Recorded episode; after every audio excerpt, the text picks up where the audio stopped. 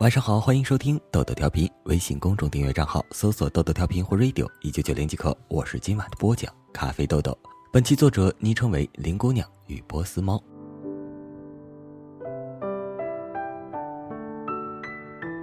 喜欢是乍见之欢，爱是久处不厌，而婚姻则是始于欢聊，陷入尬聊，终于不聊。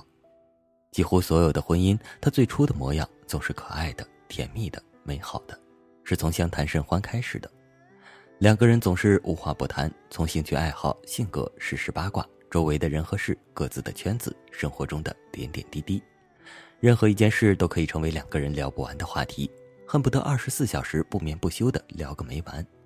这时，两个人都想要事无巨细的探索对方的世界，想要更多的了解对方，无话不谈就变成了一种最好的了解方式。爱撸串还是爱披萨？爱看鸡汤还是爱读经典？喜欢科幻电影还是喜剧电影？钟情篮球还是足球？迷恋瑜伽还是肚皮舞？心头好是爬山还是游泳？喜欢什么发型？崇拜哪个明星？喜欢是弄花花草草还是每天遛狗是必须？是喜欢宅在家里还是无户外运动不欢？平时都喜欢干些什么？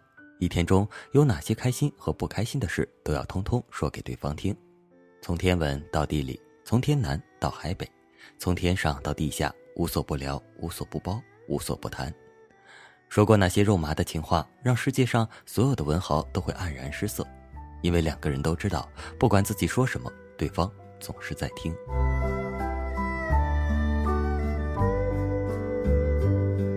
渐渐的，无所不聊后开始平淡下来，两个人在彼此的心里不再那么神秘，而是像个透明人一样活在彼此的心里。这时，优点都被钝化成日常。习惯成自然，甚至视而不见，觉得那是理所应当。他本来就是那样，吸引力逐年下降，而缺点却被放在了放大镜下，一点一点的被放大。彼此开始讨厌对方的缺点，两个人都觉得是在互相忍耐。两个人开始渐渐看不惯和不适应对方的那些缺点，从生活习惯到为人处事，甚至生活习惯到说话方式，槽点太多，诟病太多。他挤牙膏喜欢从根部挤。而你却喜欢从中间挤，他却嫌弃你每次都从中间挤，好像从中间挤就是浪费了牙膏。你每天必须洗完澡才能睡觉，而他一个星期都不带洗的。他钻进被窝的那一刻，你简直是要抓狂。你讨厌他擦完鞋总是将鞋油满地的扔，他却看不惯你吃饭时吱吱作响的吸溜声。你说鹿晗颜值逆天，他却不屑一顾的说像个娘们儿。你说让他多抽空陪陪孩子，别留有遗憾。他两眼一瞪，说：“我这每天为谁辛苦，为谁忙？你想早睡早起，他却抱着手机不睡。你看到亮光就睡不着，不说还好，一说就吵。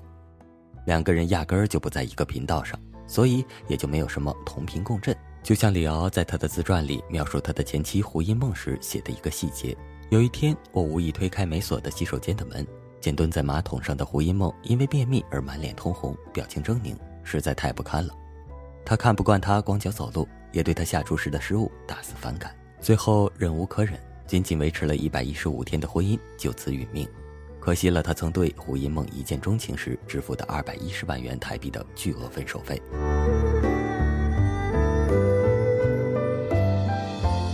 婚姻进入平淡，话题也就渐趋稀少。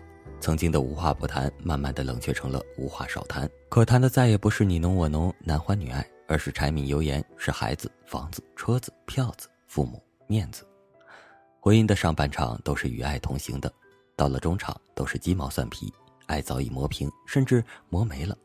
婚姻仅仅是为了孩子在勉强维持。两个人不聊还好，一聊就尬，吵架像空气一样无处不在。有的人还想中途休息一下，甚至跑去别人的场上瞄一眼，出轨就此从天而降。本就是疲惫不堪的婚姻，经此一击，更加是伤痕累累，甚至一病不起。到了婚姻的下半场，尬聊的量变积攒成了不聊的质变，两个人再也无话可谈了，甚至除了特别必要的事，简直是谁都不理谁。家里也是冰冷的，婚姻也是冰冷的，双方都在这段婚姻里感到了深深的窒息感，谁都处于缺氧的状态，谁也不想先开口说话，连吵架都懒得吵了，真的太累了。觉得跟对方说话变成了一种受罪，与其受罪，还不如不说的好。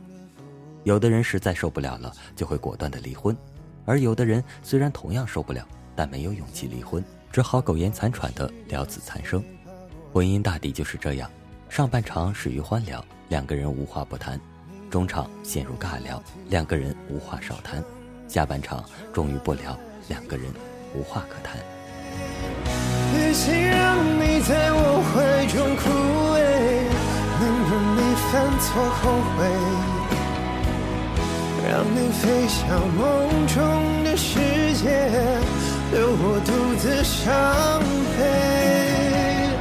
与其让你在我爱中憔悴，宁愿你受伤流泪。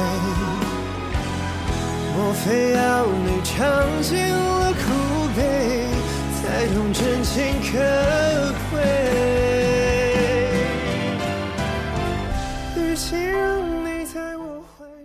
好了，今晚的节目就播送到这里了。我是本期播讲咖啡豆豆，微信公众订阅账号搜索“豆豆调频”或 “radio 一九九零”即可。我们下期再见，今夜好梦，晚安。留我独自伤悲。与其让你在我爱中憔悴，宁愿你受伤流泪。莫非要你尝尽了苦悲，才懂我最珍贵？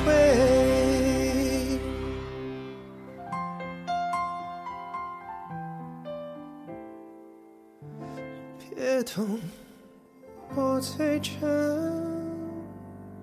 贵。